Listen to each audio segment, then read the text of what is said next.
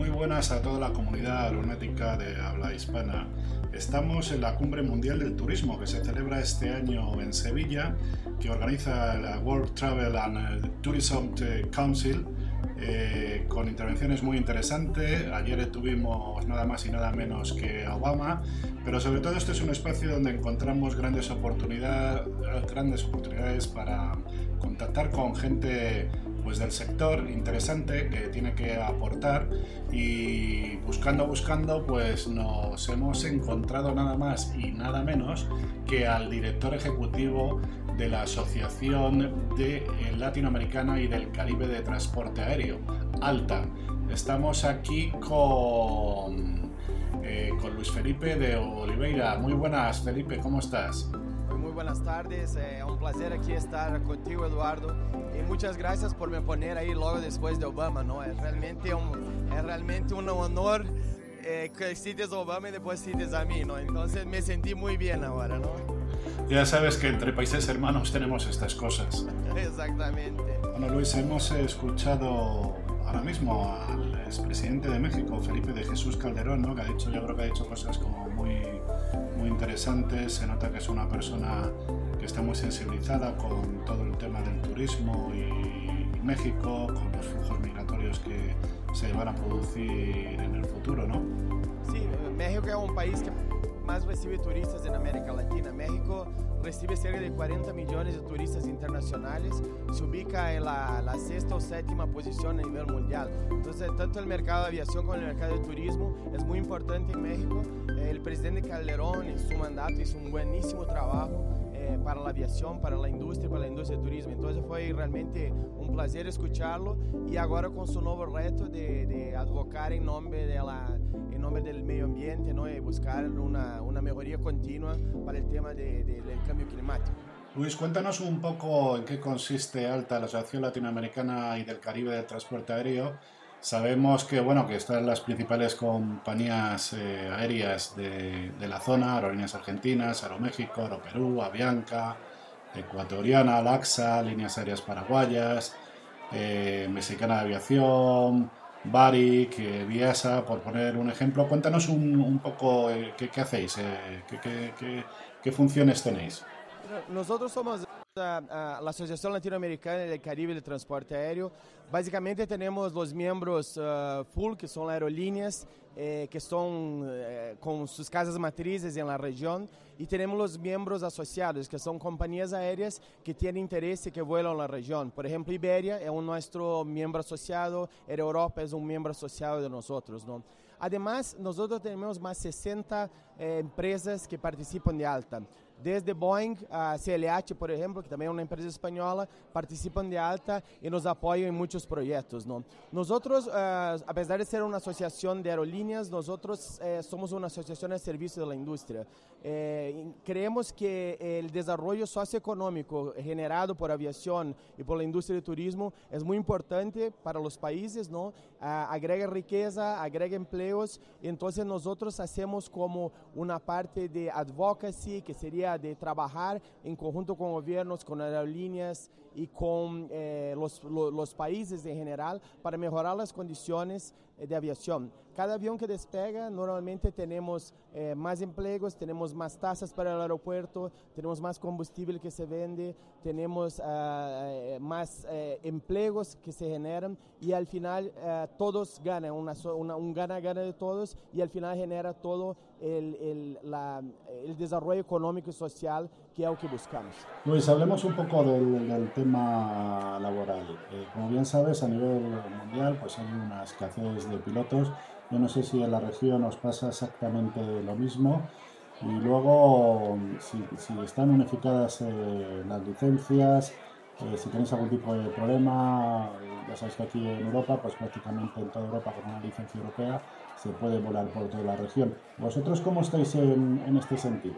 Mira, eh, Latinoamérica, como en, en, todo el mundo, tenemos un problema realmente de, de escasez de pilotos. Eh, en cuanto el mundo va a doblar de tamaño en aviación en los próximos 10 años, en, en próximos 20 años, perdón, en Latinoamérica y Caribe nosotros vamos a doblar de tamaño en los próximos 10 años. Eso hace con que sea necesario más aviones, uh, más aeropuertos y más pilotos, ¿no? Y desafortunadamente nosotros no tenemos el sistema europeo eh, que es de la licencia única, ¿no? Cada país tiene que tener la licencia de sus pilotos y eso genera con que, que hay una escasez en determinados países y no en otros, ¿no? Entonces nosotros estamos trabajando justamente con, con EASA y trabajando con los países de la región para intentar hacer una unificación de las licencias de piloto. Eh, es increíble, pero un piloto eh, de la región eh, no puede volar en su país vecino, pero puede volar, por ejemplo, en Emiratos Árabes. Entonces, el, el, piloto que es preparado en Latinoamérica muchas veces va a parar en otros destinos como el Medio Oriente, como China, y no puede trabajar en su país vecino. Entonces, una cosa realmente que tenemos que mejorar y creo que va a mejorar el mercado laboral para todos. Luis, eh, otra pregunta. Desde el punto de vista geopolítico, eh, ¿cómo está afectando al sector aéreo la crisis que se está viviendo en Venezuela? Sin duda alguna, Venezuela es un país de los más importantes de la región, eh, es la mayor, una de las mayores reservas de petróleo del mundo y está un país que está se quedando aislado, ¿no? Entonces realmente afecta mucho eh, el tema de, de, conectividad del país.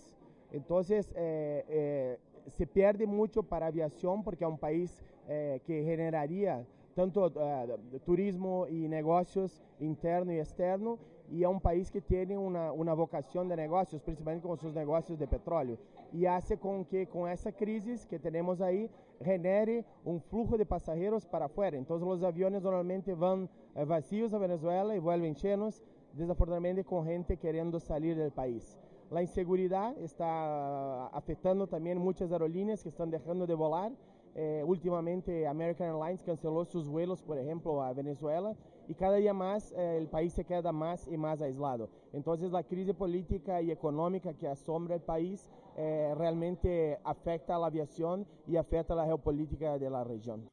Oye, ya que estamos en un foro de turismo, querías tú para convencer a, los turistas españoles para que, para que vayan a Latinoamérica? ¿Cuáles son sus, bondades? Mira, tenemos, tenemos lazos culturales, tenemos lazos históricos de relación. ¿no? Eh, la gran parte de Latinoamérica habla lengua hispana, entonces es una ventaja muy grande para, para los turistas. ¿no?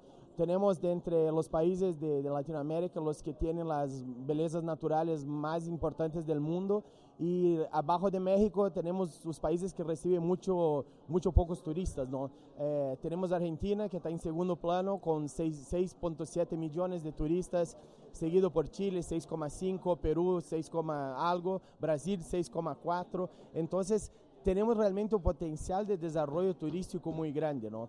Eh, destinos como, como Quito, como Galápagos, como eh, bueno, Machu Picchu en Perú, como Colombia, como Cartagena, eh, Brasil con sus playas, su Amazonia. Entonces hay mucho realmente que ver, ¿no? es un continente enorme, si, si, ponemos solo Argentina, prácticamente cubre toda la, la extensión territorial de Europa. Entonces hay mucho por conocer hay buenas conexiones eh, para visitar América Latina y creo que es muy interesante eh, eh, conocer esos lazos culturales que tenemos y también conocer las bellezas naturales que tenemos. Es un buen destino. como no podía ser de otra manera, me gustaría preguntarte, toda la crisis que ha habido sobre el Boeing 737 MAX, eh, ¿Cómo ha afectado a las compañías latinoamericanas? Exactamente no sé que si hay una, una, flota muy, muy numerosa, pero bueno, entiendo que habrá afectado igual que, que ha afectado al resto, al resto de las regiones. Sí, eh, lo, los aviones están parqueados prácticamente en todo el mundo. Creemos que va, va, a tener una solución muy rápida. 737, tú como piloto sabes, es un avión súper confiable, tiene más de 40 años de historia. Eh, y hay sí, hay algunas aerolíneas que están afectadas, pero uh, no en un gran monto como quizás las aerolíneas europeas. ¿no? Uh, hay modelos en uh, varias compañías aéreas latinas, eh, pero hasta el momento no tiene afectado mucho el cancelamiento de rutas o cancelamiento de, de vuelos. ¿no? Uh, hay un efecto prácticamente Brasil-Estados Unidos, algunos vuelos más de largo recorrido de, de, de aerolíneas eh, mexicanas, de aerolíneas panameñas, pero en general no afectó eh, mucho eh, el, el, el, negocio de aviación en la región. Con respecto a las privatizaciones de las compañías aéreas latinoamericanas, ¿en, en qué situación estamos ahora actualmente? Mira, eh, Latinoamérica fue una región que realmente hubo una consolidación muy grande. Hoy tenemos eh, el mayor grupo de la región es tiene más de 320 abuelo, aviones. Eh, es una compañía realmente que tiene negocios en, en, prácticamente todos los grandes países de la región, como Brasil, Argentina, Chile, Perú, Colombia y es una compañía aérea súper importante. Eh, tenemos a Bianca, una otra compañía que también es básicamente, viene de varias eh, fusiones y adquisiciones, que es una compañía muy grande. ¿no? Entonces la consolidación llegó en la región, eh, pero seguimos ainda con compañías aéreas estatales, como, como aerolíneas argentinas, eh, y, que, y que probablemente van a persistir en el mercado compitiendo eh, con, las otras, con las otras aerolíneas. ¿no? De una manera general, de, de, de, las aerolíneas que teníamos en la región, se redució mucho el número por cuenta de los grupos, pero hay muchas aerolíneas nuevas, por ejemplo, que están haciendo, que son los, los conceptos de, de low cost o ultra low cost airlines. ¿no? Eh, la diferencia de, América Latina y del Caribe es que no, no, es como Europa, que tenemos aeropuertos alternados donde se puede desarrollar ese tipo de, aerolínea. Entonces las aerolíneas esas compiten prácticamente eh, de igual eh, con los mismos aeropuertos, los mismos costos que tienen las aerolíneas tradicionales. Entonces el gran crecimiento que tenemos también en Latinoamérica viene de esas aerolíneas y su desarrollo en, en la región. Bueno Luis, pues muchísimas gracias por habernos concedido esta entrevista. Esperamos que podamos vernos más veces y, nada, eh, hasta, hasta la próxima. Seguramente, muchas gracias por tu tiempo.